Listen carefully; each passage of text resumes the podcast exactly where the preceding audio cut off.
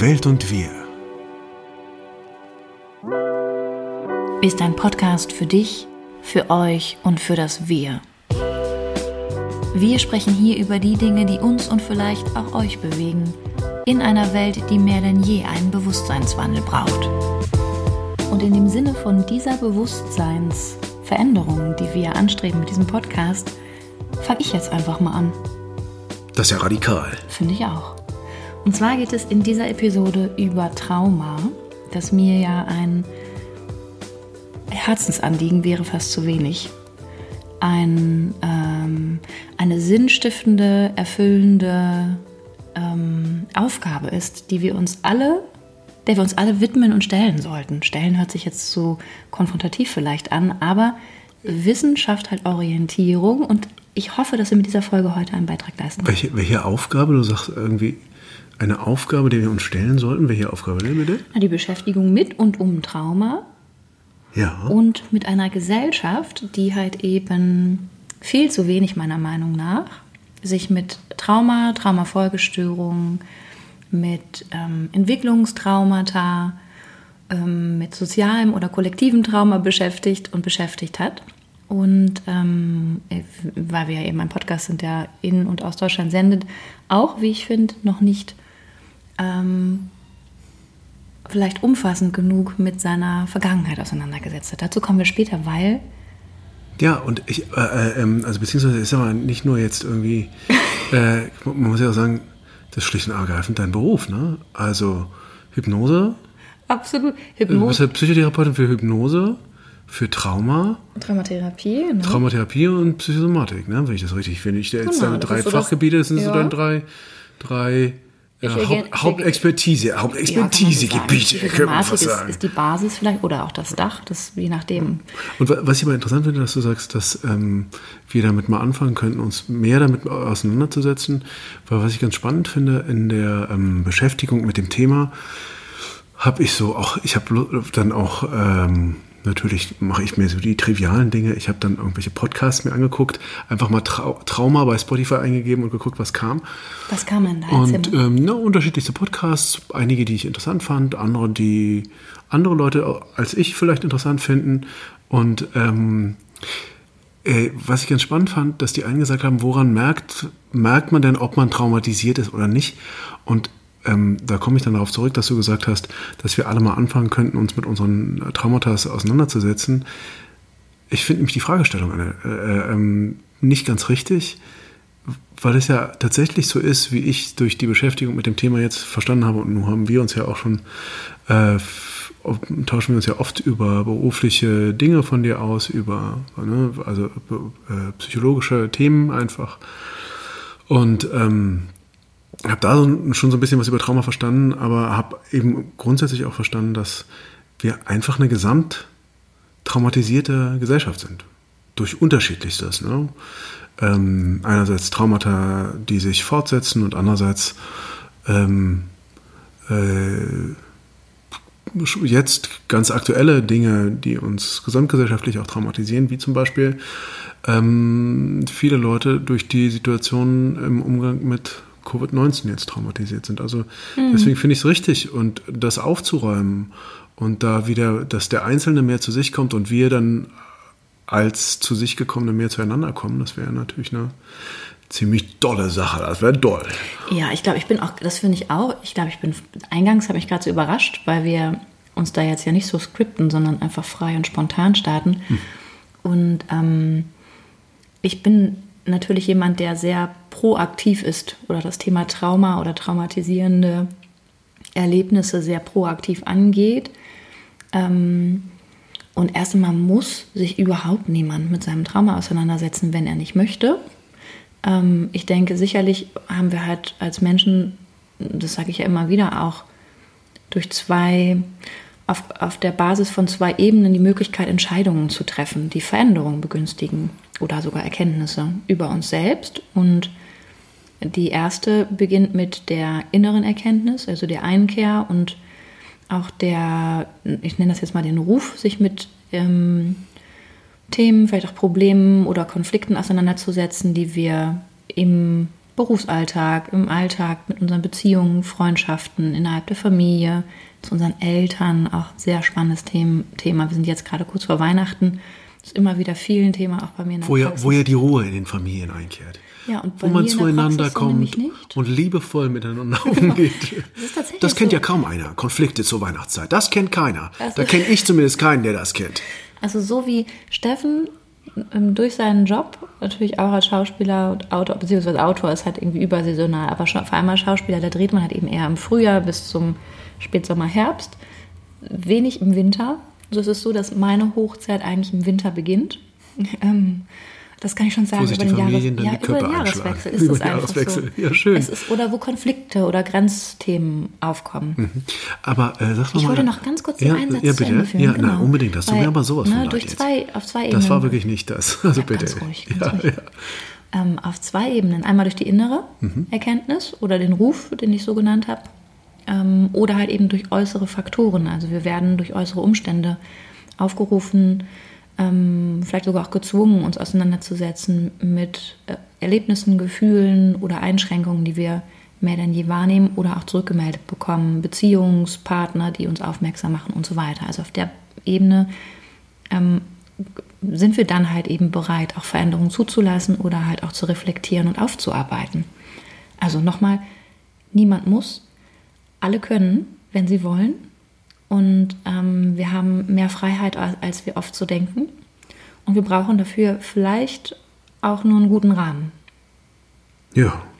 Und ähm, was mich jetzt aber, also ich meine, grundsätzlich kann ich natürlich sagen, kann ich mich in dieser Folge einfach jetzt bequem, ich lehne mich jetzt zurück. Na bitte nicht. Weil ist ja dein, ist Nee. ja dein äh, Expertisengebiet und ähm, und kann ab und zu äh, Dummheiten vielleicht noch von mir geben. Aber, aber ähm, äh, was, vielleicht magst du noch mal kurz äh, erzählen, was erwartet uns denn so heute so als, als ähm, Bullet Points?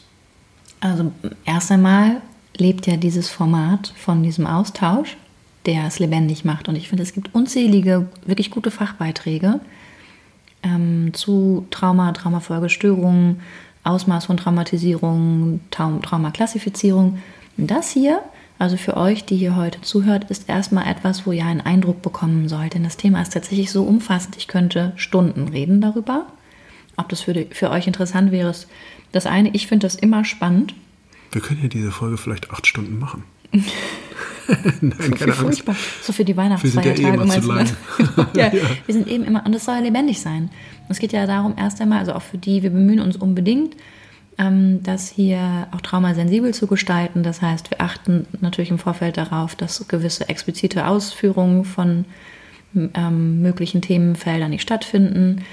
Ähm, sollte uns das gelingen, kennzeichnen wir diesen Podcast auch als das, dass ihr euch auch hier in, äh, vertrauensvoll zurücklehnen könnt, wie Steffen das jetzt gleich macht und zuhört. Aber gerade das Gespräch ist es, was es Ich hoffe, ich schön macht. schnarche nicht. Nein. Nein, ich hoffe, dass du teilnimmst jetzt hier. Ja, jetzt hier unbedingt, nein, natürlich, natürlich. Ja, also außerdem ist es halt, ähm, können wir mal sagen, es ist schön, wenn wir zwei Menschen zuhören können. Bullet Points. Ja, ja, ich Ja. äh, soll ich jetzt? Oder Ja, ich du? würde es jetzt, ja, oder willst du noch Bullet Points? Nö. Ja. Also, Also, erstmal Trauma. Trauma, was ist denn das eigentlich? Und da komme ich gleich noch äh, zu Beginn ein bisschen mm, ja, expliziter drauf zurück. Dann wird es hier um ähm, im, im zweiten Bullet Point um die Arten von Traumata gehen. Welche gibt es? Ähm, wenn wir das zeitlich noch hinbekommen, würde ich halt euch ein bisschen was über eins der wichtigsten, eine der wichtigsten Trauma ähm, ähm, erzählen. Und zwar ist es das Entwicklungstrauma. Wer mir bei Instagram folgt, weiß, dass ich mich da ganz, ganz viel mit beschäftige und immer wieder auch dazu Inhalte poste. Ähm, dann geht es darum, wie überwinde ich Trauma oder Traumata. Und ähm, ja, und dazwischen passiert sicherlich heute wieder ganz, ganz viel. Ähm, und das sollen jetzt erstmal die Bullet Points sein, damit ihr euch ungefähr vorstellen könnt, ob ihr ihr hier weiter zuhören möchtet und natürlich auch, was auf euch zukommt. Ja. Hast du noch Bullet Points, die du hinzufügen würdest? nö. Ja, okay. Ja, dann starte ich jetzt. Ja, Oder? unbedingt. Ja, so machen wir es. Also, ähm, Trauma, was ist das eigentlich? Also ganz grundsätzlich, wir haben vorhin darüber gesprochen, ist das fast äh, ein, also in unserem Wortschatz angekommen. Und ganz, ganz. Ja, äh, äh, ja? Will ich dazu sagen, weil, was ich ja spannend fand, dass, ähm, dass es ursprünglich ja erst in der Medizin, wenn ich es richtig verstanden habe, in der mhm. Medizin benutzt wurde, als einfach eine ähm, äußere Einwirkung, die äh, einen Schaden verursacht hat. Ne? Also genau. so, sowas wie ein Schädelhirntrauma. Und dass es dann ne, ist ein bekannter Begriff. So, ne, hast was auf den Dez bekommen ordentlich oder bist irgendwo hingeknallt und dann ähm, hat sowohl der Schädel als auch das Hirn ein Trauma erlitten, ähm, äh, in der, was ich dann auch äh, äh, spannend finde, ähm, äh, dass beim, also und das ist dann auf jeden Fall irgendwann ist es dann von dieser äh, Art der Bezeichnung auch übergegangen, dass man sagt, auch eine psychische Verletzung äh, wird so bezeichnet. Also das heißt eigentlich ist, äh, ist ein Trauma direkt übersetzt eine psychische Verletzung, ähm, die sich dann psychisch auswirkt. Ja, es bleibt in der Medizin noch Trauma auch, also das ist auch ein Begriff. Genau, ja, nee, genau. nee, es ist, also es ist, ist gar, nicht gar nur nicht, ausschließlich genau der Psychologe. Nee, also, genau. es ist, in mhm. beiden wird es immer noch äh, verwandt. Mhm. Und, ähm, und was ich auch spannend finde, ist, dass bei dem, ich glaube, ich weiß nicht, ob es nur beim psychologischen Trauma ist, auf jeden Fall ist es bei dem auf jeden Fall so, dass äh, das Trauma sowohl das ist, was bei mir wirkt und sich auswirkt, als auch der Umstand bezeichnet. Also wenn jetzt zum Beispiel äh, äh, wir über ein Trauma sprechen, sagen wir äh, Kriegserlebnisse, dann ist sowohl das Kriegserlebnis wird bezeichnet als Trauma, als auch das, was ich dann daraus habe, also zum Beispiel eine posttraumatische Belastungsstörung, die ist dann mein Trauma. Ja? Aber beides wird mit dem Wort Trauma bezeichnet. Finde ich ein bisschen verwirrend ähm, und verwirrt deswegen auch wieder. Und man kann sagen, ähm, viele meinen eigentlich zu wissen, worüber sie reden, was ist ja schon, alleine im Sport ist ja, hat es ja schon Einzug gehalten. Mhm. Da wird dann davon gesprochen, von einem Moderator, dass die ganze Mannschaft ja völlig traumatisiert vom Platz ging, weil sie so von Werder wieder in die Schranken verwiesen wurde. Und ich weiß gar nicht, ich bin da nicht so Fußball. Werder, wäre schön, wenn Werder da so ein bisschen. wenn Werder irgendjemand in die Schranken weisen würde, aber ja, egal, ihr wisst, was ich genau, meine. Genau, anderes Thema. So, ja. Genau. Also grundsätzlich, ähm, genau, Trauma aus dem Griechischen ne, ursprünglich und bezeichnet die Wunde und wird halt in der Psychologie als psychische Verletzung bezeichnet. Du hast recht, es bezieht sich auch auf die Umstände, ähm, also ne, wodurch diese Verletzung hervorgerufen wurde. Mhm. Ähm, jetzt wollte ich gerade noch auf irgendwas eingehen und habe es gerade, meine Gedanken haben sich gerade überschlagen. Ich komm, finde mich da gleich wieder.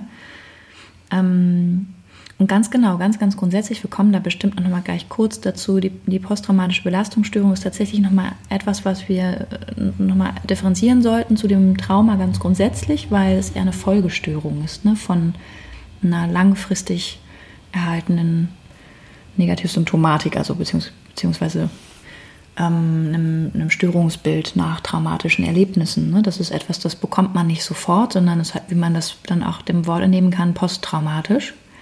Ja, etwas, was uns über eine längere Zeit halt dann ähm, so stark belastet, dass daraufhin halt wir gewisse Störungsbilder aufweisen. Aber das erzählen wir, dazu kommen wir später nochmal, ist sehr komplex, aber es ist super wichtig, das aufzugreifen, weil ähm, das ein, ganz, ganz großes Thema ist. Also gesellschaftlich kommen wir halt ähm, oft, weil Trauma oder traumatisches, ähm, traumatische Aufarbeitung viel noch mit Scham und Schuld behaftet ist, nicht immer dazu, akut aufzuarbeiten. Ähm, unser Umf das Umfeld ähm, reagiert häufig aufgrund der eigenen Erfahrungen, ähm, je nachdem, in welcher Generation ihr, lieben Zuhörer, jetzt äh, geboren seid. Aber ähm, viele unserer Zuhörer, Zuhörer haben vielleicht auch noch Eltern, die ähm, zur Nachkriegszeit groß werden mussten. Da gab es relativ wenig Resilienz und halt eben auch relativ wenig Offenheit für ähm, eine emo stark emotionale Betrachtung. Ne? Also da musste jeder so für sich selbst irgendwie gucken, wie er sich aus dem, aus dem Graben holt. Ja, vor allen Dingen eine ähm, relativ große gesamtgesellschaftliche äh, Doppeltraumatisierung. Ne? Einerseits durch Kriegserlebnisse und dann danach traumatisiert durch die Nachkriegszeit, wo sie ja auch ganz viel Dramatisches zu äh, überwinden hatten. Ja, und wir hatten Stereotypen, wir hatten Rollenbilder und so weiter. Aber dazu kommen wir später auch nochmal, ne? warum das halt eben auch ähm, traumatisch sein kann ähm, oder traumatisch war für Männer und Frauen. Also Trauma, was ist es eigentlich? Du hast total recht.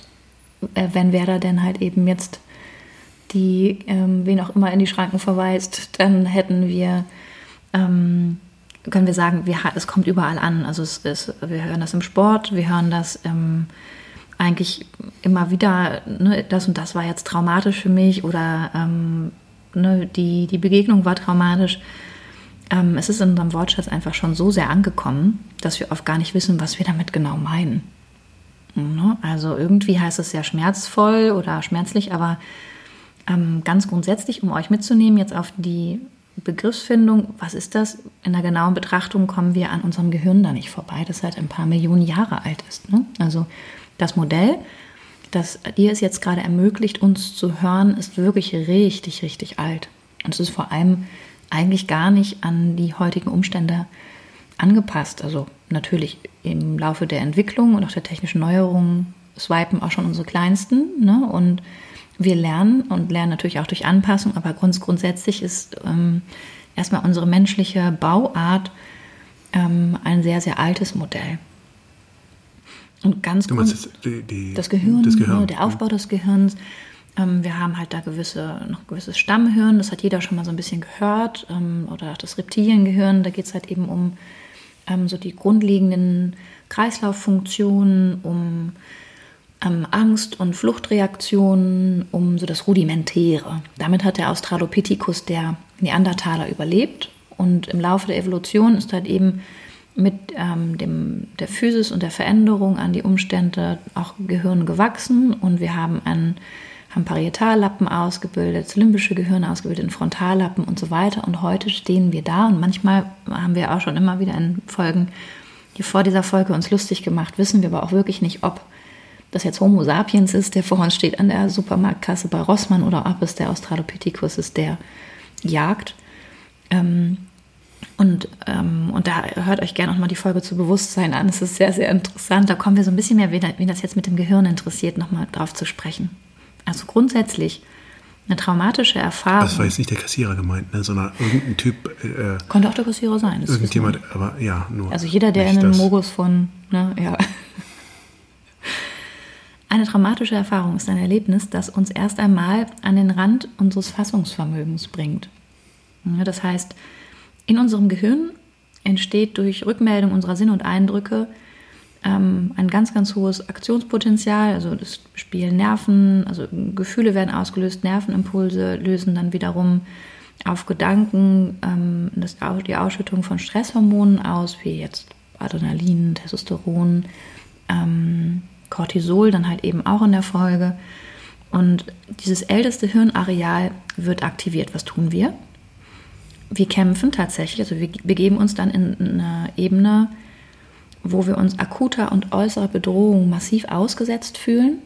Das kann dann der Kampf um die letzte Tomatendose sein, Dose Tomaten. Und in, diesem, in dieser Bedrohung von Leib und Leben verfallen wir in alte Überlebensreflexe.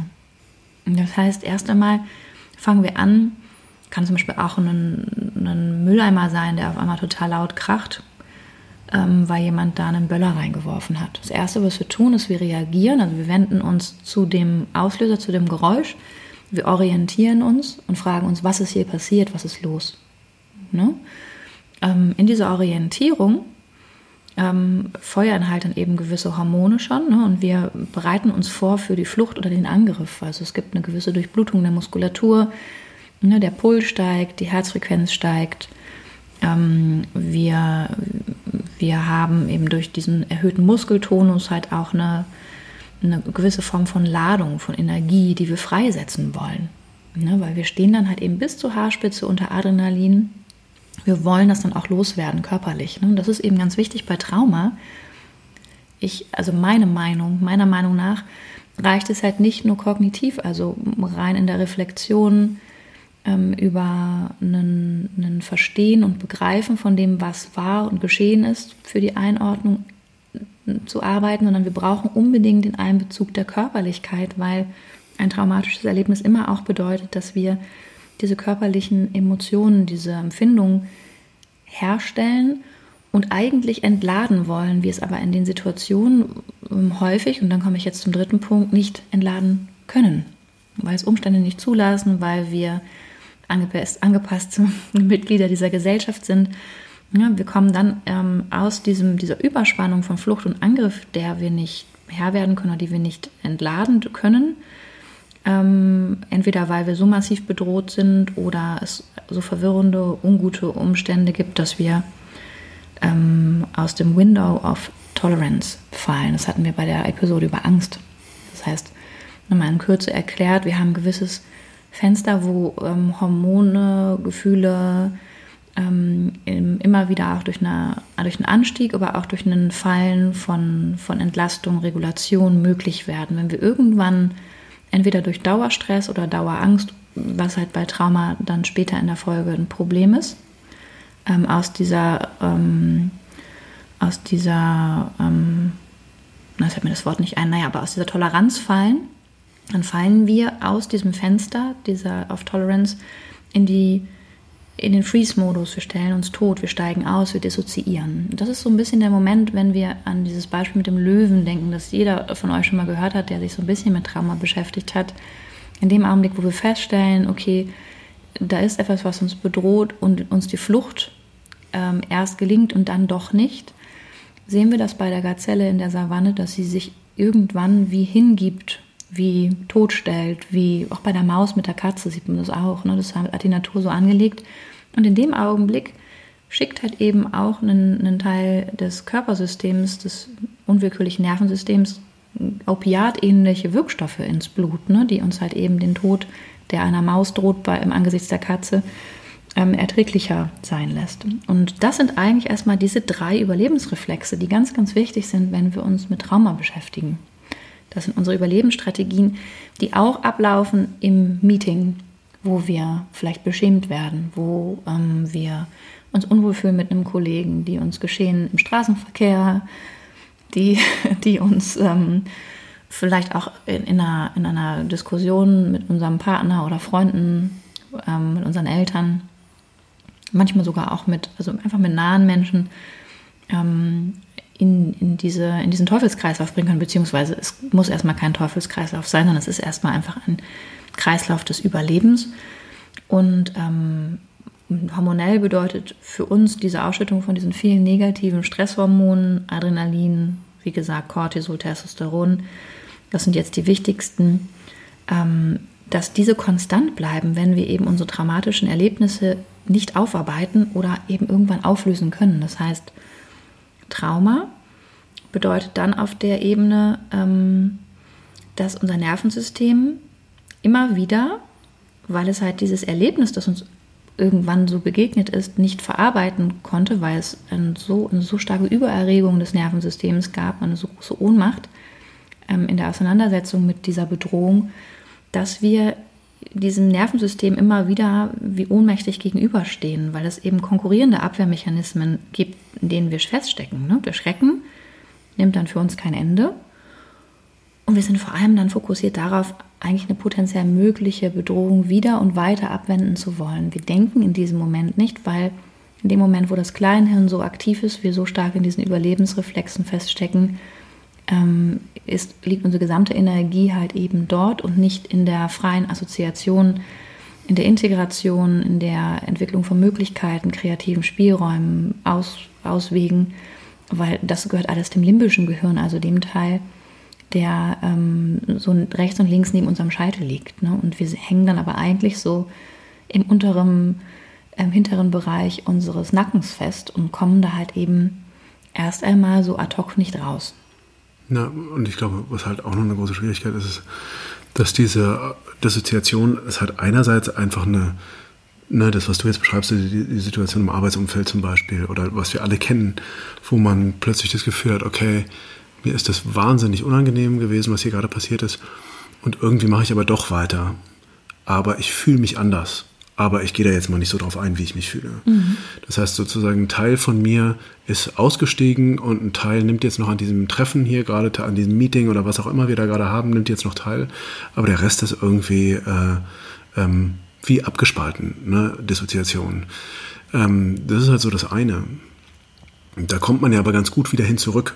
Also das heißt, wenn jetzt jemand zu dir, Anna, kommen würde, dann könnte er das ja relativ gut beschreiben noch wo es wirklich tricky wird, ist, ähm, wenn diese Dissoziation, und da kommst du, glaube ich, noch hin, wenn du über die sogenannten äh, Entwicklungstraumata sprichst, diese Dissoziation wird halt dann eine tricky Sache, wenn du dich so weit von dir entfernt, also viele, viele gerade in der Kindheit traumatisierte Menschen äh, sprechen davon, dass sie sich gar nicht sicher sind, ob sie das gewesen sind. Mhm. Sie sind sich nicht sicher, ob das überhaupt passiert ist.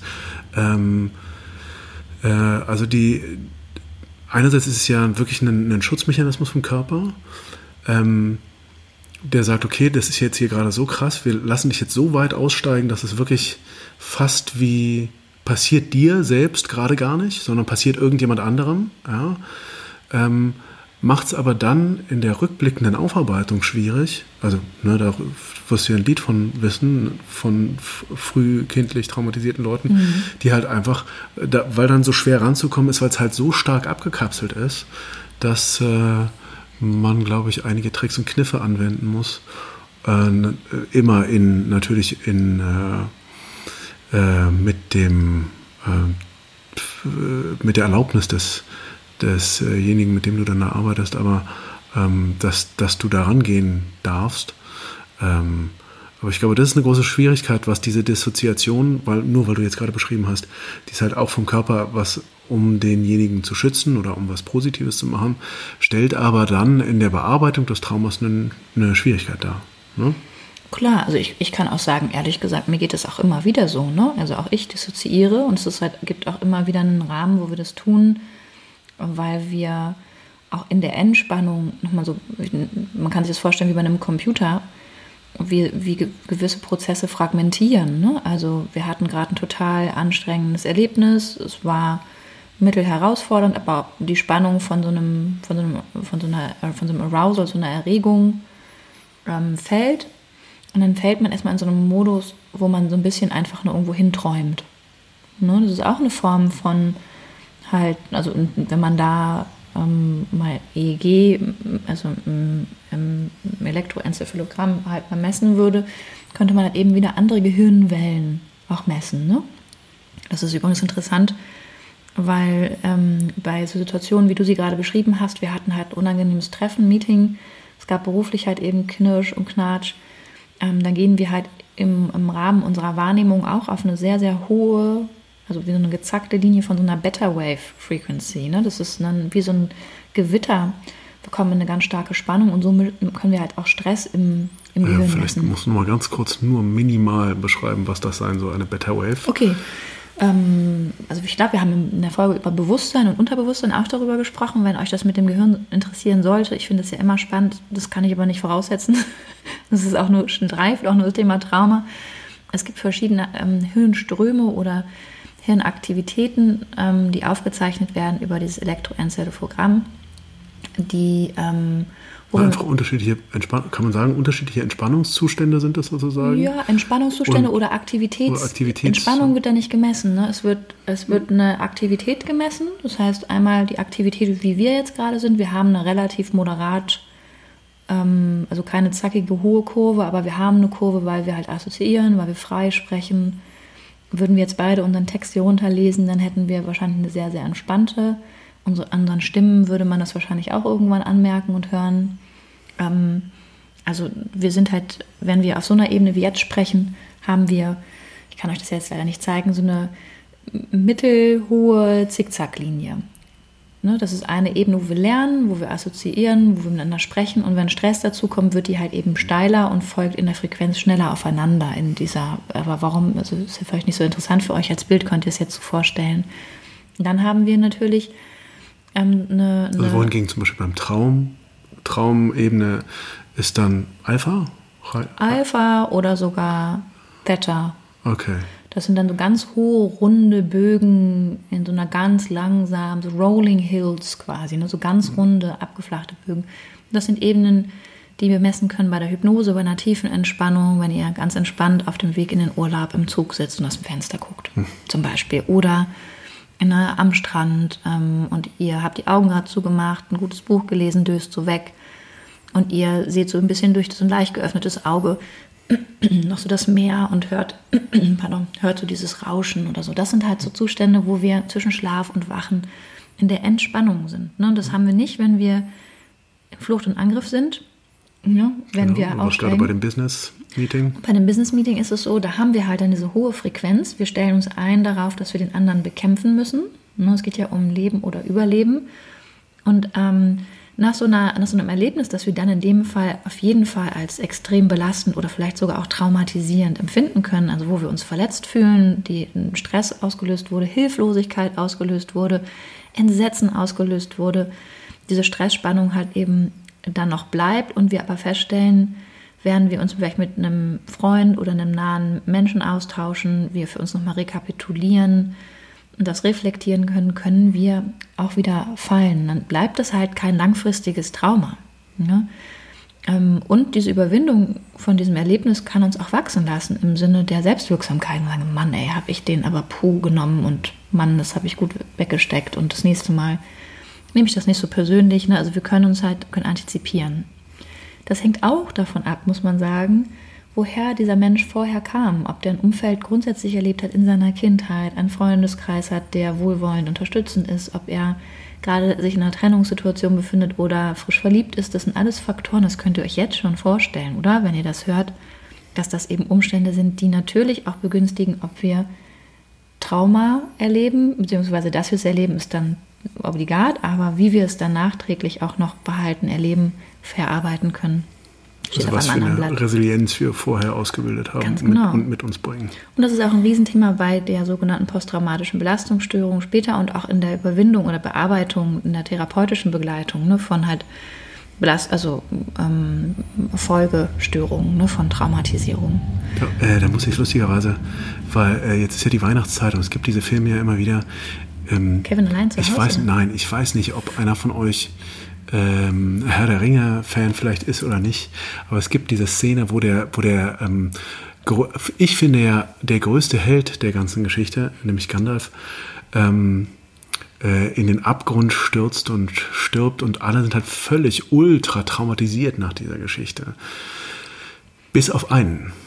Und das ist äh, ne, der offensichtliche, also Gandalf ist ja der, der stille, große Held im Hintergrund, ne? auch viel im Vordergrund, aber nicht so der, der klassische Held. Der klassische Held ist ja, wie heißt er? Äh, Frodo, oder? Nee, nee nein, der große, der, der König. Äh, ähm, Boromir. Der Schleicher.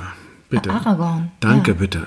Ich bin da nämlich nicht so drin. Die, die neben mir sitzt, die hat das rauf und runter, wirklich. Die kann das. Also, na gut, das ist jetzt aus dem Nähkästchen. Aber ähm, äh, und Aragorn, also alle kommen nach diesem schwerst traumatisierten Erlebnis, kommen die ähm, äh, aus der Dunkelheit von diesen unterirdischen Gängen von Moria und sind alle fix und fertig. Ich finde es ein klassischer, ne, ein klassisches mhm. Trauma, das die alle erlitten mhm. haben.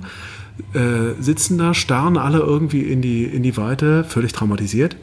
Der Einzige, der Einzige, der ähm, als Erster wieder ins Handeln kommt, ist Aragorn. Weil er nämlich ein ultimativer Held ist, weil er nämlich der mit der größten Resilienz ist. Es ist interessant, weil das ist ein ganz gutes Beispiel. Also, weil ob, danke, ein, ob eine Situation traumatisch wird, hängt halt nicht immer nur von den äußeren Umständen ab. Und da geht es überhaupt nicht um Leistung hier, ne? Das ist, finde ich, ganz wichtig, sondern ob etwas traumatisch wird, sind nicht immer nur die äußeren Umstände, sondern auch ganz stark hängt es von unserem inneren Erleben zu der Situation ab. Das heißt, wenn ich sage, ich, ich als angehender König von einem ähm, von einem Reich, das dem Untergang, dem der Untergang droht, der aber von diesem, diesem großen Held, der dann in diese Dunkelheit stürzt, ähm, einen Auftrag bekommen hat. Und der weiß, dass es eine Höhe, einen höheren Sinn gibt, also der hier wirklich einen festen Glauben hat, ne? Ähm, dann hat er ein stark inneres, also einen starken Unterschied zu den anderen, die jetzt gerade ne, diese, dieses Geschehen erlebt haben, weil er ein anderes inneres Erleben hat, einen Sinn auch finden kann dass das jetzt eben nichts ist, was er beeinflussen kann. Und er kann halt dann auch sich entscheiden, es jetzt erst einmal ähm, so sein zu lassen und hat hier damit eine andere Möglichkeit, auch dieses Erlebnis, dieses Ereignis zu verarbeiten. Ne? Also mhm. das ist halt dann der Punkt. Und da scheidet sich dann auch wieder die Psychotherapie, weil da streiten sich dann halt eben in Anführungsstrichen, aber doch auch die Fachrichtungen, ähm, wir haben andere Angebote aus der Psychoanalyse als jetzt vielleicht aus der kognitiven Verhaltenstherapie. Wir haben ähm, dann in der Annäherung wieder zur kognitiven Verhaltenstherapie auch näher die tiefenpsychologisch fundierte, also die, die, ne, die Ausrichtung ähm, haben grundsätzlich ein ähnliches oder halt zumindest ein weiterführendes langfristiges Angebot auch für traumatische Erlebnisse oder Traumatisierungsfolgestörungen. Was ich aber spannend finde, ist, wenn wir uns dann die großen Geister der Psychotherapie angucken, also von Freud über Adler. Ne? Also Freud sagt ja, die Lust ist es, deswegen macht der Mensch das, was er tut. Adler sagt, es ist die Macht, der Mensch strebt nach, dem, nach der Macht. Und, ähm, und wir sind dann bei, also für mich, um es jetzt schnell abzukürzen, bei Viktor Frankl, der halt sagt, es ist der Sinn. Also der Mensch, der einen Sinn finden kann, findet halt eben auch Wege aus der Krise, weil er eine Orientierung für sich schafft. Und die ist halt eben ganz, ganz wichtig, auch um aus diesen, ja, also diesem Überlebensmodus, diesem Kampf ums, um die Existenz auch einen Weg zu finden, der erstmal perspektivbildend und damit hoffnungsbildend ist. Und dann sind wir wieder bei deinem Beispiel, was ich wirklich ganz gut finde jetzt an der Stelle, ne, wo wir. Das, ja, es überrascht, es überrascht dich richtig so. Das, das finde ich schön zu merken. Ja. nee, aber ich finde es ich das war ganz auch nicht so gemein. Nein, nein, aber ich verstehe das schon, ich verstehe das schon, dass du, dass du das ein bisschen, ich meine, man muss auch sagen, wir sind hier bei einem echt ernsten, schweren, psychologischen Thema und dann fängt der Typ plötzlich an mit mit dem Herrn der Ringe. Aber es geht ja gar nicht darum, sondern das ähm, ist einfach ein Beispiel, das was veranschaulichen soll. Also, ne, also ich hoffe, ihr habt das, genau, wir können das, wir können das jetzt hier so aufgreifen. Also bis heute kann man sagen, ein Trauma ist immer höchst individuell und es ist nicht immer unbedingt abhängig von einem konkreten Erlebnis oder Ereignis. Und wir können sagen, jeder hat eine persönliche Geschichte mit, seiner, mit seinem Trauma oder traumatischen Erlebnissen. Wir können Trauma nicht vergleichen. Das ist ja, mir ganz, ganz wichtig. Genau, und ich finde es da an der Stelle finde ich das Beispiel auch ganz schön. Ähm, also wenn, wenn jetzt irgendeine normale Person, also normal, was ist normal, aber ihr wisst, irgendjemand, äh, sagen wir äh, Bürojob, äh, Frau, Kinder, äh, Haus, Auto, Garten, ähm, was auch immer der sonst noch so erlebt, wenn dem eine Faust ins Gesicht fährt, volle Pulle, dann ist es für den höchstwahrscheinlich ein äußerst traumatisches Erlebnis.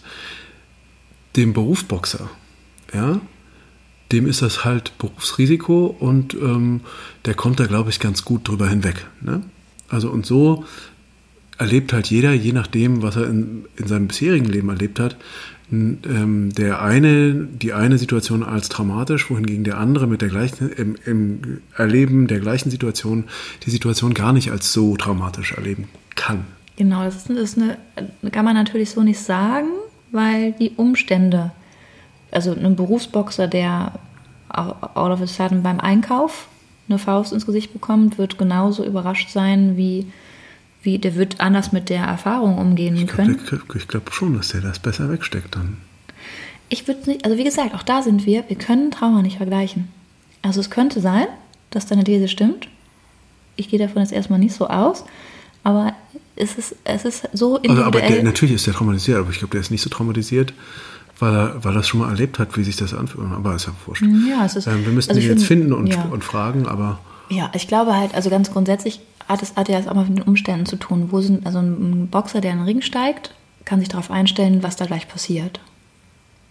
Und natürlich wird ein, genau der Mensch, den du beschrieben hast, wenn der in den Ring steigen würde, gleiche Umstände, würde der halt natürlich die erste Faust viel dramatischer erleben, weil er auch keine Erfahrung hat. Ne? Also, da sind wir wieder beim Aufbau von Resilienz. Hat er schon mal was überwunden? Der eine Profiboxer hat schon 50 Knockouts überlebt. Der Mann mit was war das so? Kombi, Köter, Kinder, hat das nicht, konnte das nicht. Hat das noch nie erlebt und Kombi, segelt Köter, das, Kinder? Und, die 3K. Die 3K. Genau.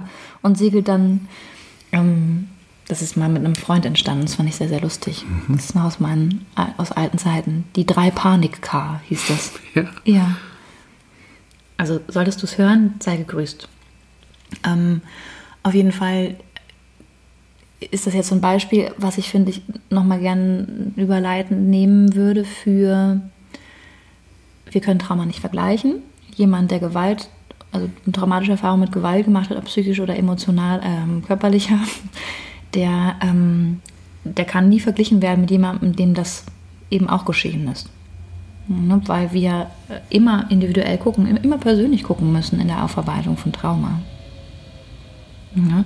Das heißt, ganz grundsätzlich gilt, Trauma ist immer höchst individuell Und es ist auch nicht unbedingt immer abhängig von einem ganz konkreten Erlebnis oder Ereignis. Dazu komme ich gleich nochmal, wenn wir über die Formen von Trauma sprechen. Bis heute weiß man eigentlich nicht, warum manche Ereignisse für die eine Person traumatisierend sein können oder für die andere nicht. Nur könnte man jetzt auch nicht sagen, könnte auch andersrum sein. Trauma und traumatisches Erleben begründet sich vor allem halt in unserem Nervensystem und in unserer Bewertung und unserer Reaktion, die sich auf ein Erlebnis bezieht. Ne? Ähm, und wie ich das vorhin schon eben angerissen hatte, unsere psychischen und also psychisch-emotionalen, sozialen Umstände spielen halt immer eine Rolle. Also ob wir jetzt gerade in Beziehungen sind, getrennt, ob wir gerade Knatsch haben, ob wir unseren Job verloren haben, ob wir mitten in der Pandemie stecken. Das sind alles Dinge, die ein Faktor sind, ne, den wir berücksichtigen müssen und den wir oft gar nicht so reflektieren. Und das merke ich oft in der Spiegelung mit Menschen, mit denen ich arbeite, dass ähm, die wenigsten wirklich, wirklich auf dem Schirm haben, uns inklusive, ähm, was wir alles immer wieder auf dem Teller haben, wenn wir morgens aufstehen ne, und dann abends wieder schlafen gehen. Also wir haben unglaublich viel To-Dos, Organisationen, die so vermeintlich nebenbei laufen, weil sie oft schon so internalisiert, also verinnerlicht und unbewusst sind. Aber das können auch eben Faktoren sein, die uns nicht immer nur entspannt sein lassen. Hm. Im ja. Sinne von Stress als äh, Dauerstress als äh, ein traumatisches Erlebnis meinst du jetzt? Ganz genau. Und also einmal, das ist halt dann auch wieder, ne? Also je mehr wir Stress erleben, Stress ausgesetzt sind mit einer, mit konkreten traumatischen Erlebnissen, aber halt eben auch so, so Diapharm, so durchscheinende emotionale Ladungen, die wir wahrnehmen, kann das halt eben uns wirklich in so eine Spirale führen, ne? die sich unglaublich bedrohlich anfühlt und die immer wieder auch die Ohnmacht verstärkt. Ne? Und das wirst du auch erleben, also um auch da aus dem Nähkästchen ein bisschen zumindest zu plaudern, wenn ich in diesen Zeiten so viel arbeite, ist meine Resilienz halt eben auch eine andere, als wenn wir zusammen im Sommerurlaub sind. Ich erlebe dich immer als sehr entspannt. Sehr entspannt. Bin ich eigentlich auch. Ja. Und manchmal ähm, halt auch nicht. Ja. Genau. Aber äh, äh, das erinnert mich nochmal an den Anfang wieder äh, von dem, was du gesagt hast, wo du dich äh, dann nochmal später es ein bisschen ähm, wieder zurechtgerückt hast. Aber trotzdem ähm, äh, denke ich wieder daran, wie schön es wäre, wenn wir uns alle ein bisschen bewusster wären, dass wir möglicherweise uns als eine äh, gesamte äh, ähm, äh, als eine gesamt traumatisierte Gesellschaft bezeichnen können. Also das heißt, dass wir eine Dauer, dass wir eigentlich ein Dauertrauma im Sinne von Stress haben. Wenn man sich jetzt andere Kulturen mal überlegt, ähm, da gab es gar nicht so viele Stressfaktoren. Das heißt, Stress ist so eine, so, so eine massive, ähm, so eine massive Seuche, die wir im Moment haben. Mhm. Ist eigentlich viel, viel krasser als alles andere. Ähm, die, die Dauerbeballerung mit Kontakten, die wir möglicherweise nicht wollen ähm, mit Erreichbarkeit, die wir möglicherweise, die wir uns nicht ausgesucht haben. Ja, natürlich kann man ein Telefon ausschalten, machen die meisten mal nicht. Natürlich können wir unsere Benachrichtigungsfunktionen ausschalten, aber meistens schaffen es die Apps dann sogar, die Benachrichtigungsfunktionen zu umgehen und uns dann doch mit dem nächsten Update wieder Benachrichtigungen zu schicken. Das heißt, wir sind ständig ähm, Reizen ausgesetzt, auch gef tatsächlichen Gefahren für Leib und Leben alleine durch ähm, den Straßenverkehr. Sind, mhm. Wir sind ja, es sind ja tatsächlich Gefahren. Ja, wir sind nicht, natürlich können wir alle äh, über die Straße gehen und überleben, ja, das will ich gar nicht sagen. Aber trotzdem, wir haben so viele Stressreize in unserem Leben, mögliche. Das ist halt anders als äh, der Bauer, der damals sein, und der hatte auch seine, seine Herausforderungen im Leben, aber der hatte halt sein Feld, der hat sich auch nicht weit bewegt und der hatte seine Dinge zu tun und der hat vielleicht den Stress gehabt, seine Familie mal nicht ernähren zu können, wenn die Ernte nicht gut war oder so. Aber, aber grundsätzlich waren es halt ähm, zu den Zeiten vor der Industrialisierung und vor allen Dingen vor der Hypercomputerisierung und Verbindung hatten wir halt ein ganz anderes Stresslevel als je zuvor. Und so können wir uns als gesamt ähm, gesellschaftlich traumatisiert bezeichnen und, und sollten uns darum kümmern und gucken, dass wir da äh, vielleicht andere Wege finden und andere Zugänge wieder zu uns selbst und mehr zu uns selbst finden. Ja, ich glaube, also ich finde Stress oder halt auch dieser, dieses Leistungsprinzip ne, von mein Wert wird durch das Like im Außen bestätigt oder durch das, was ich tue und leiste. Ähm, das sind halt eben Symptome, ne? nochmal von, finde ich, von einem ganz wichtigen Thema, das fast übergreift jetzt zu dem ich eigentlich auch heute kommen wollte, wenn wir über Traumaformen sprechen. Ne? Also weil Stress ist es absolut. Und warum ist es denn so, dass es so einen hohen Reiz, vielleicht sogar eine Sucht ausmacht, dass wir diese E-Mail noch schreiben müssen, dass wir noch diese ähm, Instagram ähm, ähm, Posts machen müssen oder oder oder. Ähm, also grundsätzlich habe ich ja gesagt und euch versprochen, welche Arten von Trauma gibt es und darüber wollte ich eben auch kurz sprechen.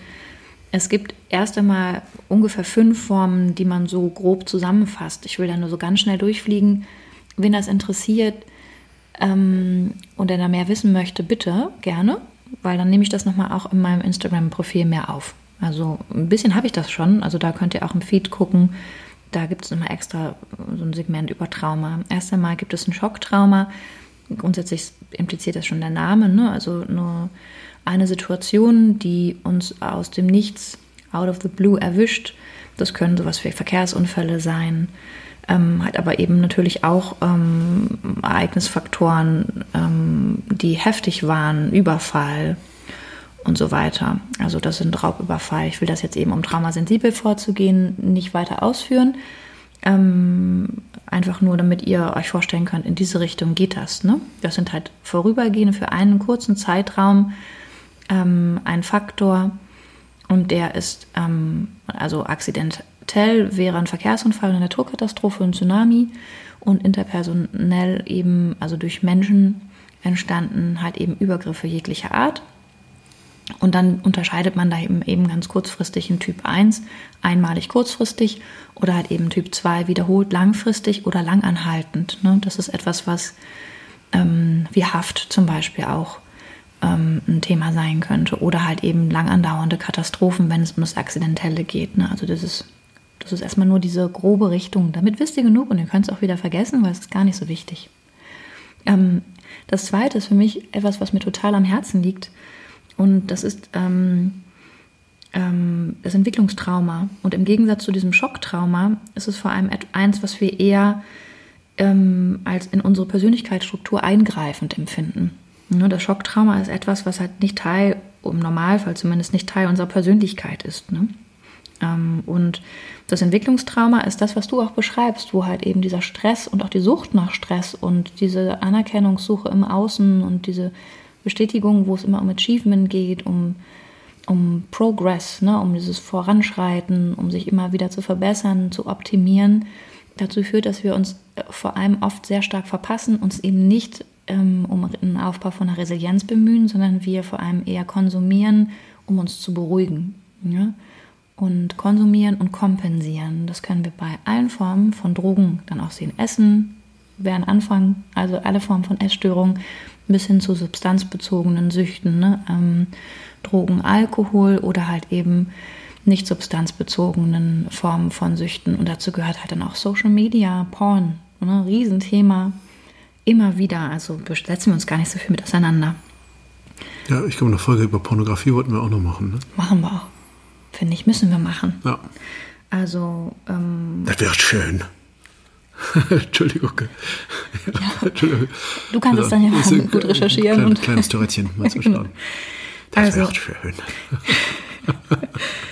also, ne, um bei diesem Entwicklungstrauma zu bleiben. Das, ist, das Entwicklungstrauma ist vor allem eine tiefgreifende psychisch oder emotionale Verletzung, ne, die über einen ganz langen, also haben wir ja gesagt, dann Typ 2, über einen langen andauernden Prozess von Unterdrückung, gefühlter Hilflosigkeit, ähm, Angst und eben halt vor, also als Folge von psychischer oder körperlicher Gewalt entsteht. So. Ähm, und das ist halt eben vor allem ähm, hoher Stress, der über längere Zeit anhält und oft zur Folge hat, dass wir uns eigentlich nirgendwo sicher fühlen können. Und wann entwickeln wir denn so ein Entwicklungs- oder Bindungstrauma?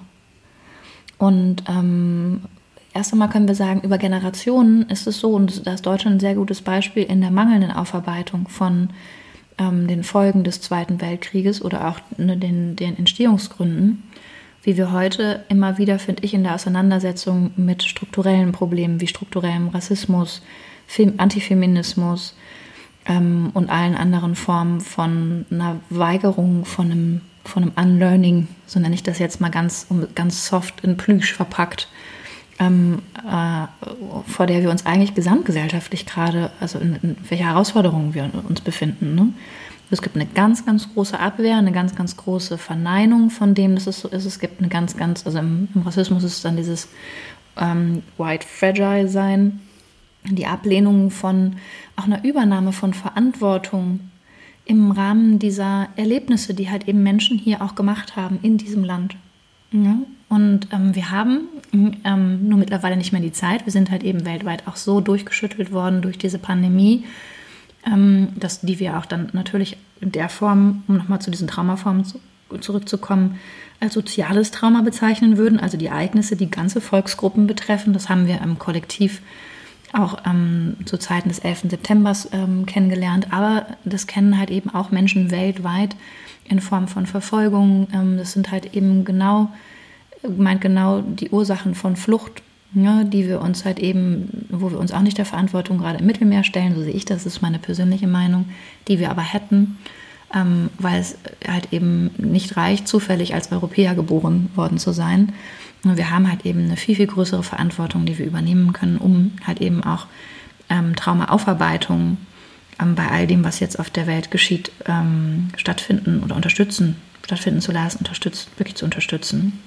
Und eben angesprochen, transgenerationales Trauma, eben die Auswirkung von Krieg und Gewalt über Generationen. Das haben wir in Syrien, das erleben wir Je im Jemen, ähm, in allen Formen, wo Gewalt, Krieg und Konflikte aufkommen, ein Volk an diesem, in, in diesem Zuge genannt, das Jesidische, das hat, ich glaube, über, ich habe keine korrekten Zahlen, glaube ich, jetzt über 80 Genozide überlebt hat. Wir sind bei Armenien da. Also das sind alles so Dinge, über die wir sprechen. Aber zurück zum Entwicklungstrauma. Also nur ganz kurz, bei transgenerational fällt mir natürlich dann auch ein, ähm, können wir uns auch an die eigene deutsche Nase fassen, ne? wenn man jetzt sieht, also und natürlich äh, bliebe das für mich zu beweisen, aber ich finde es doch sehr deutlich, dass man sagen kann, dass der Zweite Weltkrieg wohl mit dem Ersten Weltkrieg zu tun haben ja, muss. Natürlich. Und wenn die so nah beieinander liegen, äh, wie kann es denn sein, dass nach einem Krieg, der wirklich verheerend war und schreckliche, also es war unfassbar, was der Erste Weltkrieg ange, angerichtet hat, ähm, dass direkt danach dann so was Radikales gekommen ist wie der Faschismus in Deutschland und äh, von dem ausgehend dann ein Zweiter Weltkrieg. Und ähm, ist natürlich auch interessant, dann wiederum zu fragen, okay, diese zwei höchst traumatisierenden Erlebnisse, ähm, wo stehen wir denn da jetzt? Wie sehr haben wir es denn aufgearbeitet? Mhm. Und ähm, inwiefern hat das denn jetzt mit dem, äh, mit dem neuen, äh, mit der neuen starken Bewegung in Deutschland nach rechts zu tun? Ähm, und dann nochmal, wie wichtig wäre es denn, endlich an solche Traumata ranzugehen? finde ich einen total wichtigen ähm, Punkt.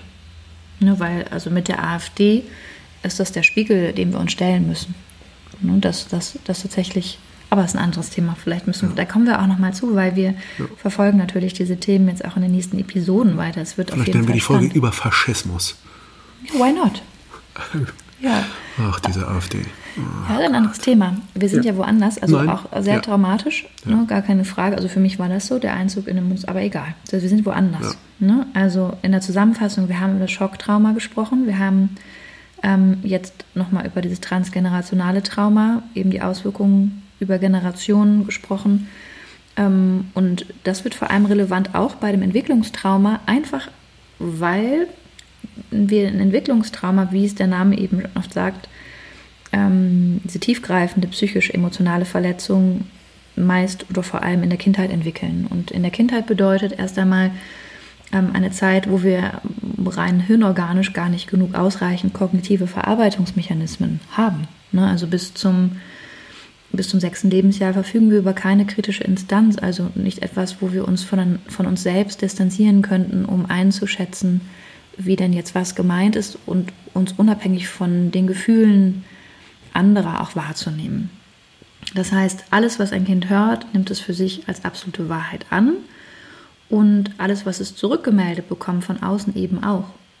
Und ähm, grundsätzlich fühlen sich Kinder für die Gefühle anderer damit, auch für die unguten Erlebnisse selbst verantwortlich. Das wird ein Riesenthema, wenn wir halt wirklich über ähm, äh, Gewaltdelikte sprechen, in aller Form. Ne? Also Kinder Ähm, ein Traumatherapeut, ein sehr bekannter, hat einmal gesagt, das Schwierigste ist in der Aufarbeitung von Trauma und Trauma erleben, dass ähm, die Arbeit mit, mit der Verletzung dieses ähm, abhängigen Kindes oder dieses verwirrten Kindes vor allem nicht die Liebe des Kindes zum Täter, wenn es halt eben aus familiärem Kreisen, Umfeld kommt, ähm, schmälert, sondern vor allem es ähm, dem Kind die Liebe zu sich selbst kostet.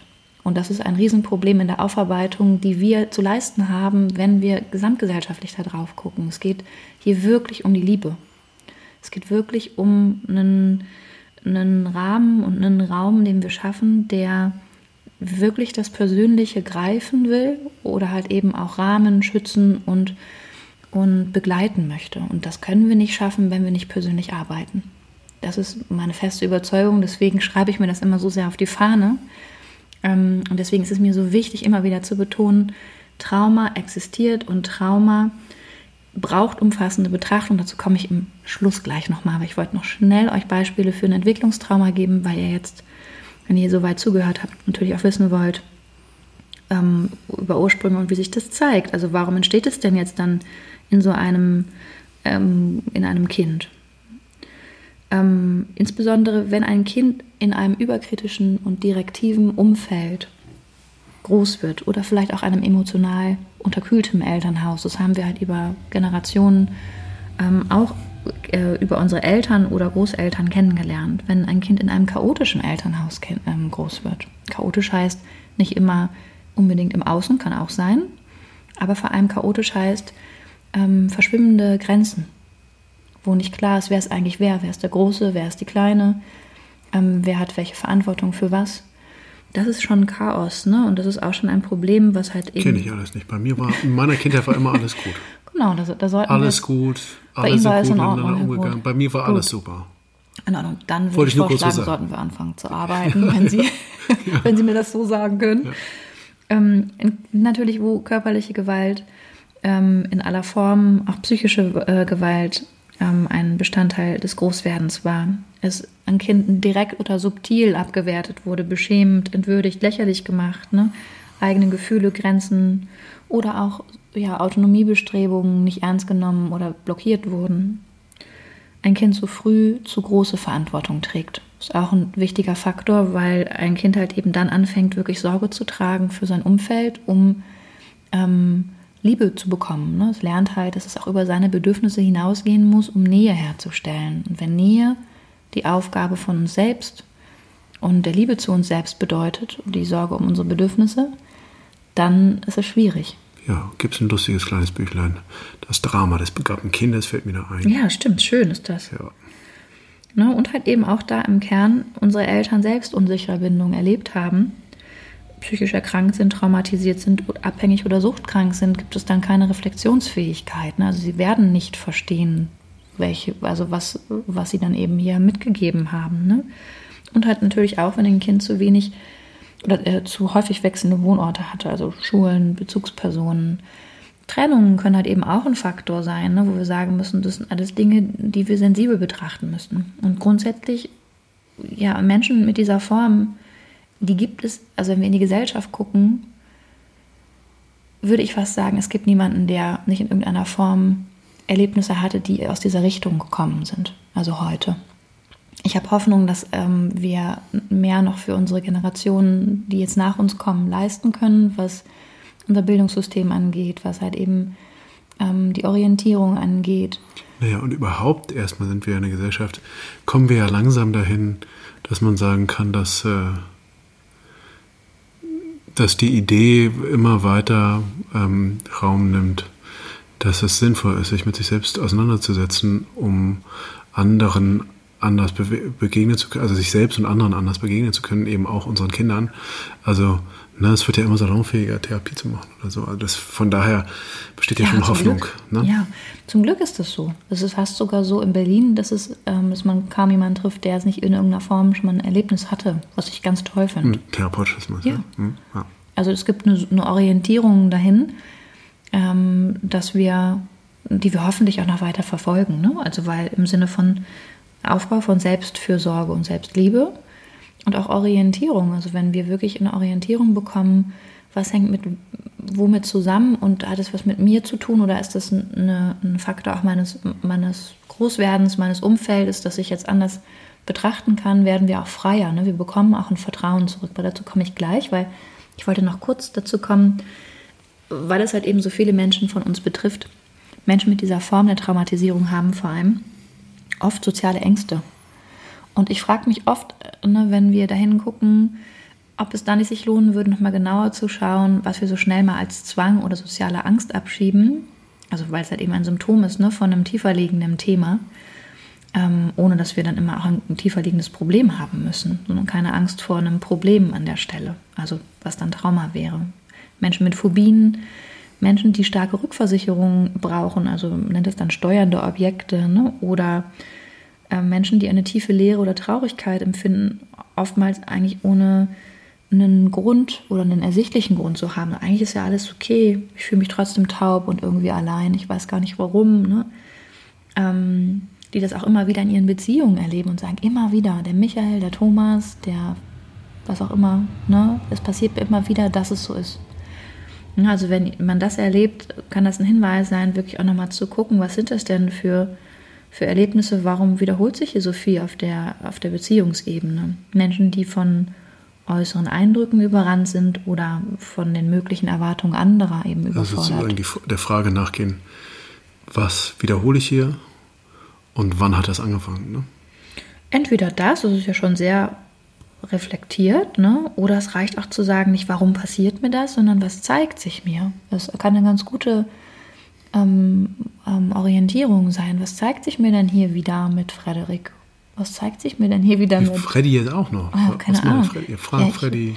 Ja, Wer war da? Thomas? das sind einfach so spontane Namen. Ja, bitte. Ja. Ne? Und, ähm, und halt eben auch dieses sich trauen, Nein zu sagen. Warum fällt es mir gerade schwer, hier Nein zu sagen? Wie würde es mir denn gehen, wenn ich Nein sagen würde? Kann echt eine Orientierung sein. Oh, mir würde es total super gehen, wenn ich Nein sage. Oh gut, dann mache ich das. Ich probiere es mal, ich riskiere es.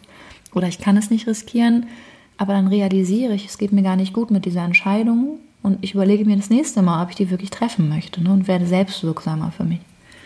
Ähm, und dann natürlich die Entwicklung von Süchten.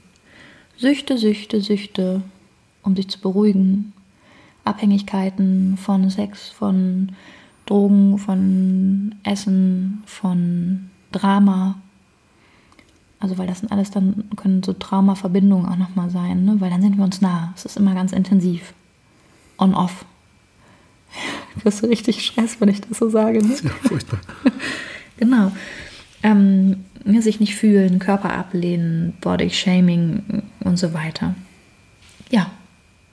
Und wie überwinden wir das jetzt? War eine Frage und auch vor allem ein Bullet Ja, sag kurz. Wie, wie geht das jetzt? Entschuldigung. Ich habe doch gesagt, ich sage ab und zu so dummes Zeug, werfe ich ein. Nee, wir unterhalten uns tatsächlich ja sehr viel darüber. Ne? Ja. Also wir unterhalten uns natürlich nicht über die Inhalte meiner Arbeit, also zumindest nicht, was meine Patienten angeht, aber wir unterhalten uns über ja, Gesellschaft. Und ähm, das ist auch der Grund, warum wir immer wieder von einem neuen Bewusstsein sprechen. Ne? Wie machen wir das? Was können wir denn anders machen für unsere Kinder? Also das ist halt eben auch immer wieder ein, ein Punkt, wo wir Entscheidungen treffen müssen, wollen auch. Ne? Und ähm, ganz grundsätzlich können wir sagen, das habe ich ja eingangs gesagt, wenn wir sagen, es geht um die Arbeit an und mit dem Trauma, geht es immer auch um die Arbeit mit dem Körper.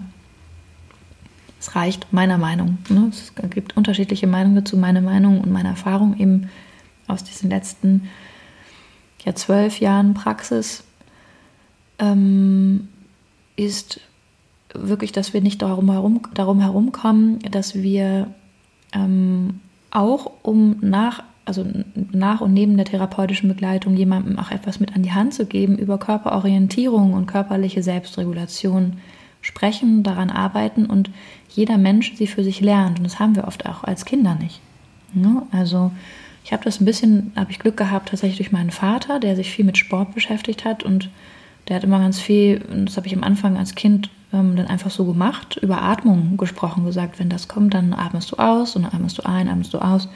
Und so habe ich das zum Glück irgendwie so ein bisschen mitnehmen können. Und ich finde es interessant, weil ich heute in der Arbeit halt eben feststelle, wie viel eben Traumaarbeit auch mit ähm, Atmung verknüpft oder halt eben, ich arbeite ja viel mit EMDR, also mit einer, ähm, mit einer Technik, ähm, wo es um eine bilaterale Stimulation geht, das heißt, wo Blickrichtung und Körperempfindung immer wieder ähm, in einem Rhythmus von links nach rechts orientiert wird, ähm, der Körper eben andere Ebenen öffnen kann, um ähm, starke körperliche Reaktionen aus alten Zeiten eben zu integrieren, zu verarbeiten und sich orient zu orientieren in der Belastung und der Angst vor, der, vor dem Gedanken an das Trauma. Ne?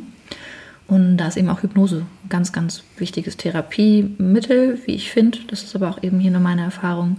Und grundsätzlich bei der Überwindung von Trauma, also nur können wir sagen, also traumatisch erlebte, erlebte Ereignisse können bei fast jedem Menschen eine psychische Erschütterung und halt eben auch die Überförderung von so einem, ja, von unserem angeborenen, angeborenen biologischen Stresssystem bedeuten. Das heißt, wir sind permanent in diesem Dauerstress, wie du ne, es auch vorhin beschrieben hast, on top zu halt eben diesen Faktoren von Deadlines, Kindern, Job, ähm, Karriereentwicklung und diesem Leistungsprinzip. Mhm. Ne, ja, wo, wo, wobei ich sagen muss, also das ist das eine, Leistungsprinzip, das wird uns ja eingehämmert in der Schule schon immer. Ne? Leistung muss immer dargestellt werden und, mhm. Und die Frage nach ähm, Begeisterung und äh, äh, angemessener Ausrichtung des Individuums, die wird gar nicht gestellt, sondern alle lernen halt den gleichen Schrums. Und entweder bringst du es dann halt oder nicht oder nicht, dann fällt es halt weg. Ist dann auch okay. Wir haben genug Schüler hier, ihr seid nach Hause jetzt. Und ähm, das finde ich ist halt das eine, aber auch die, also ist mir nur eingefallen, ähm, auch die, die vielleicht auch in diesem Leistungsding gar nicht so sehr drin sind, also gar nicht karrieremäßig jetzt wahnsinnig vorankommen wollen oder irgendwas, aber auch die ähm, leben in dieser, in diesen Zeiten im Totalstress. Mhm. Also auch die, die äh, Kassiererin ähm, beim, beim Edeka, die ähm, hat auch massiven Stress. Es gibt die ganze Zeit Geballer, weil alle drumherum gestresst sind und, ähm, und weil Zeiten plötzlich, also ich meine, hier unser Supermarkt gegenüber hat äh, ähm, immer bis 24 Uhr auf. Eigentlich total daneben. Als ich, äh, als ich, also irgendwie nimmt es nicht so richtig ein Ende. Und irgendwann hatten wir auch, im, wir hatten da nun, es gab Zeiten, an die ich mich noch erinnern kann, ähm, die Jüngeren von euch nicht mehr, aber es gab Zeiten, da hatten wir kein Internet, sondern wir hatten nur einen Fernseher und wir hatten auch keine, keine Handys, sondern wir hatten nur einen, einen Festnetz und dieses Fernsehen endete, ich weiß nicht, um 1.30 Uhr mhm. kam dann, glaube ich, dieses, mhm. das sogenannte Testbild. Ja. Das wollte man sich nicht so lange angucken. Manchmal ist man dabei eingeschlafen, Manchmal wach geworden. Ist man dabei eingeschlafen, wach geworden mit so ein bisschen Sabber. Äh, und, und es gab ähm, ganz viel Schleusenzeiten. Also das, dadurch, dass ich kein Telefon hatte ähm, und vor allen Dingen kein Smartphone, konnte ich weder mit jemandem in Kommunikation treten, mit dem ich entweder in Kommunikation treten wollte oder eben auch nicht in Kommunikation treten wollte. Das heißt, wenn ich in der S-Bahn gesessen habe, saß ich in der S-Bahn oder im Auto oder sonst wo. In, Im Auto war dann die einzige Möglichkeit zu kommunizieren, vielleicht noch mit äh, dem Radio. Oder es gab ja auch sowas wie Walkman, gab es da. ja, CD-Player. CD-Player. Aber, und diese ganzen Schleusenzeiten, die hat niemand mehr von uns wirklich. Fast jeder hat dieses Smartphone. Und jeder ist in, der, in einer Dauerbeballerung, die er sich im Zweifel, ob es ihm bewusst ist oder nicht, vielleicht nicht unbedingt besonders viel aussucht.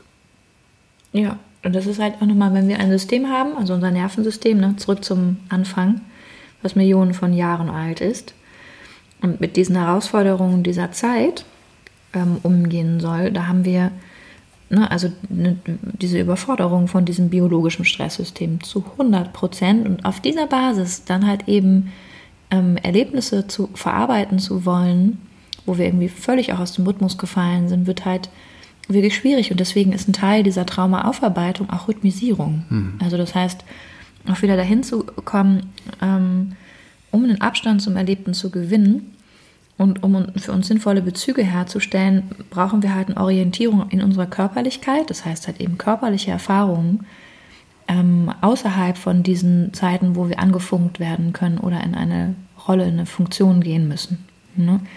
Das heißt halt auch, ähm, im Rahmen meiner Arbeit habe ich gute Erfahrungen gemacht, dass ich halt mit, mit den Menschen nach, ihrer, nach ihren persönlichen Bedürfnissen wirklich wieder einen rhythmischen Tagesalltag geschaffen habe, wo ganz, ganz klare Übergänge, einen Start in den Tag über ein absichtsloses Schreiben oder halt eben Meditation oder Atemarbeit oder Bewegung ähm, stattfindet und der Tag auch verarbeitet abgeschlossen wird.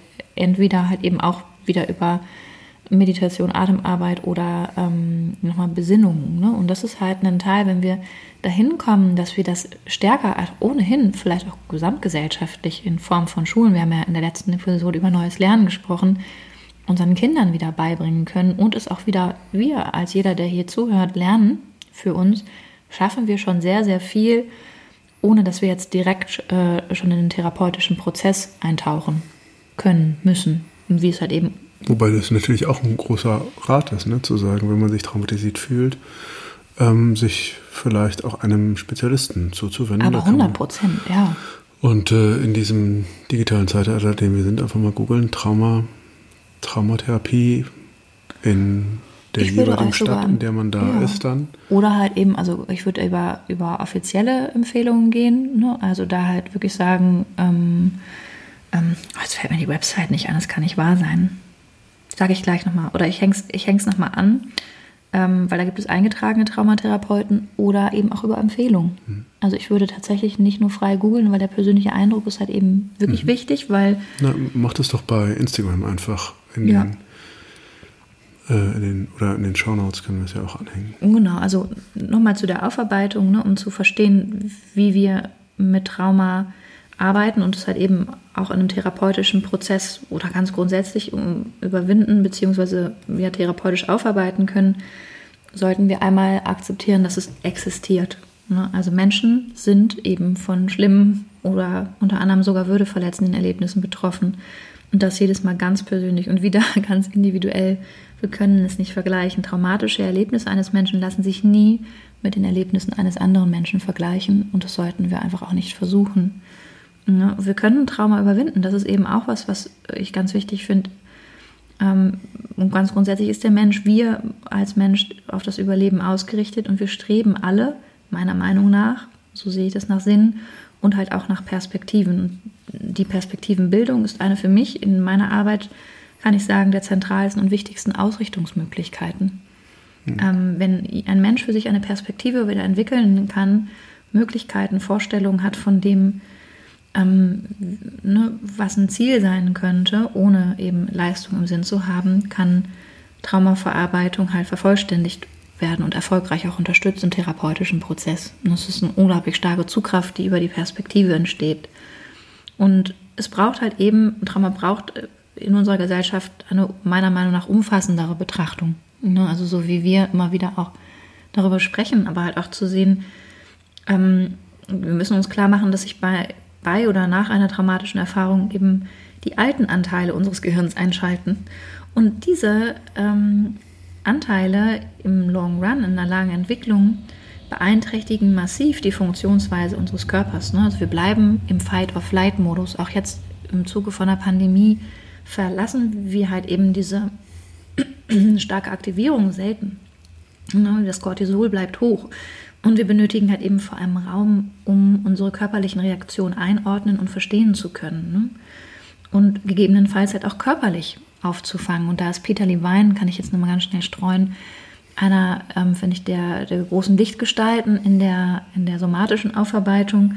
Es gibt da viele weitere, also Bessel von der Kolk sei genannt, nochmal kurz. Ähm, äh, also grundsätzlich bei der Verarbeitung von Traumata geht es deshalb immer um unsere Körper. Also wenn man sich weiter interessiert für, genau, für, für Trauma. Trauma und Traumalektüre. Ne?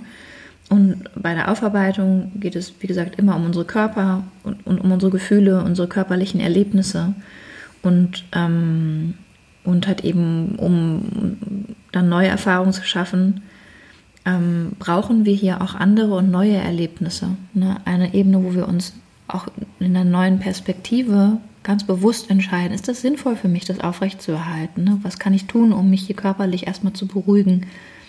Ich fange mal an, jetzt erstmal fünf Minuten mit einer Form von Regulation. Das gibt, ist halt ein Rahmen von einem traumatherapeutischem Aufarbeiten. Und das, ähm, ich mache das ganz klassisch halt immer wieder über Regulationsmodelle. Ähm, Nennt man dann Protokoll, aber hört sich jetzt nicht so interessant an für viele wahrscheinlich.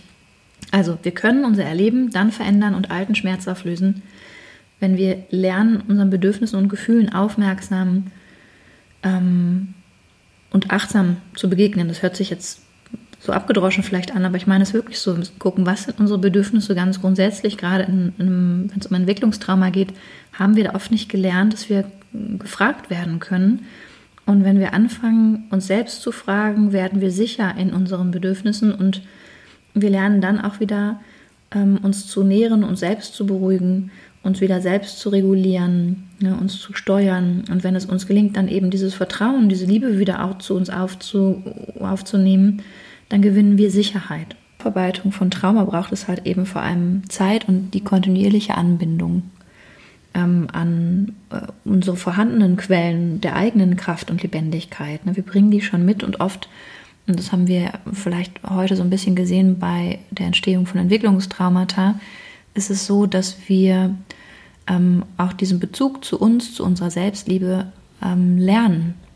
Und wenn wir ihn eben nicht gelernt haben, können wir heute, genauso wie zu jeder anderen Zeit, diesen Bezug zu uns herstellen lernen. Also wir können lernen, uns nähren, ähm, zu nähren, uns ähm, anzubinden an das, was uns wirklich ähm, Kraft oder Leichtigkeit schenkt, was uns, eine, was uns dabei hilft, eine Resilienz aufzubauen. Und hier brauchen wir eben vor allem wieder Rhythmus. Und wir sind eine Gesellschaft, die diesen Rhythmus nicht mehr kennt. Wir haben nicht mehr ähm, Übergänge zwischen jetzt gerade auch in Zeiten der Pandemie zwischen Innen und Außen, zwischen Arbeit und Privat. Ne? Also wir brauchen Übergänge, damit unser System auch herunterfahren kann und nicht in einem dauerüberangespannten Modus eben hängt. Und es ist sehr, sehr relevant bei der Aufarbeitung von traumatischen Erlebnissen, also jeglicher Form, dass wir ähm, Routinen entwickeln, die sich lebendig anfühlen. Und da hilft es nicht, halt ähm, wieder im Leistungsprinzip zu verfallen, zu sagen, ich meditiere jeden Tag drei Stunden und ich wundere mich, warum ich eigentlich nicht ausgeglichen bin, sondern wirklich zu gucken, was passt zu mir und gegebenenfalls mir Hilfe zu holen, um zu gucken, wer kann mir denn Anleitungen geben, Anregungen, mit mir persönlich einmal schauen, ähm, wie nehme ich eigentlich wahr und was könnte ich aufnehmen, ähm, wie könnte ich einen Zugang finden zur Meditation, zu Atemarbeit, Breathwork, kann jeder mal googeln, ne? was kann man denn da so machen. Ähm, und in dem Zuge äh, die Traumatherapie seit äh, Mitte, an Ende der 70er Jahre vor allem ähm, andere Entwicklungen gemacht. Wir haben anderes Angebot heutzutage. Also die Disziplinen oder die, die Ausrichtungen, Schwerpunkte der Psychotherapie übergreifend, ähm, die ich sehr, sehr gut finde. Und ähm, und dazu gehört halt ganz, ganz klar auch der Bezug der körperlichen Stresssymptome. Ne? Wir können uns körperlich, ähm, das entwickle ich immer wieder auch mit Patienten im Einzelsetting, ähm, kleine Fenster schaffen, in denen wir lernen, unsere hohen Spannungszustände zu regulieren, auszugleichen und halt eben auch zu integrieren, zu verstehen als Schlüssel ne? ähm, zu uns selbst. Warum bin ich denn jetzt gerade so angespannt? Auch mal, wir machen das ja im Scherz immer wieder, aber es, mal zu messen, wie hoch ist denn die Spannung? 1 bis 10 oh, ich bin bei einer 8. Ne? Wie hoch ist denn gerade die Angst? 1 bis 10. Oh, ich bin auch bei einer 8. Und sollte ich jetzt mal aufhören mit dem, was ich gerade tue und gucke, dass ich wieder auf ein Level komme, wo ich mich vielleicht bei einer 5 oder 6 ähm, äh, ansiedel und ähm, schauen, was. Ja, lieber eine 3 oder 4. Ja, das, das ist schon relativ äh, ähm, schlüssig für dich, aber für jemanden, der stark traumatisiert ist, wird es erstmal schwierig sein, auf eine niedrigere Zahl zu kommen. Ich sage das ja deswegen, weil wir uns die ganze Zeit an so einem hohen Stresslevel bewegen. so als Wunsch, als Perspektive. Ja, ja. ja das stimmt. Ja. Na, und das heißt halt auch, auch ich als Mensch muss immer wieder mich überprüfen und sagen, warum bin ich denn eigentlich gerade so angespannt? Was hat mich denn jetzt gerade so gefuchst? Warum geht es mir denn damit gerade nicht gut? Was könnte ich jetzt tun? Und ich finde es auch immer wieder ähm, eine Herausforderung. Sozusagen eine persönliche Feedback-Kultur ähm, ja. etablieren, ja. Das macht Sinn. Also wir machen es immer wieder, auch schnell um Entscheidungen zu treffen. Man kann das für sich auch immer utilisieren, also nütz, nutzbar machen.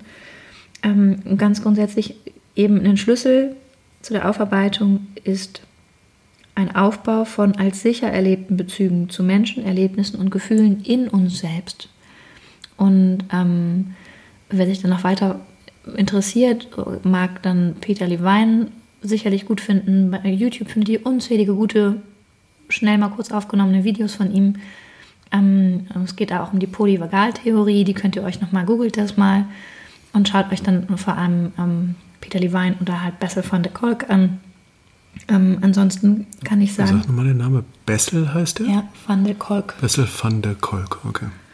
Ähm, und sonst ähm, kann ich sagen, wir Menschen, wirklich als Menschheit, wären nicht hier, wenn wir nicht auch Mittel und Wege gefunden hätten, uns von extremen Belastungen zu erholen. Das heißt, ganz unabhängig davon, wie es jedem Einzelnen persönlich geht in der Aufarbeitung seiner Geschichte, muss er natürlich auch immer wieder eine gewisse, einen gewissen Weg nehmen. Das heißt, neben dem anzunehmen, überhaupt zu ahnen und zu akzeptieren, dass das, was mir passiert ist, eben traumatisch war und es mir nicht gut geht und ich eben aus einer inneren Erkenntnis heraus feststelle, ich brauche Unterstützung, ist schon sehr viel. Und das heißt eben auch dann, dass wir akzeptieren, Opfer geworden zu sein. Und wenn wir das annehmen und akzeptieren können, können wir anfangen zu arbeiten, weil wir dann fühlen können, was wir heilen hm. wollen. Ne? Ja, und ich finde, es ist auch ganz wichtig, immer zu betrachten, dass dass es nicht heißt, wir sind traumatisiert. Das heißt, wir sind jetzt äh, auf irgendeine Art und Weise verdammt und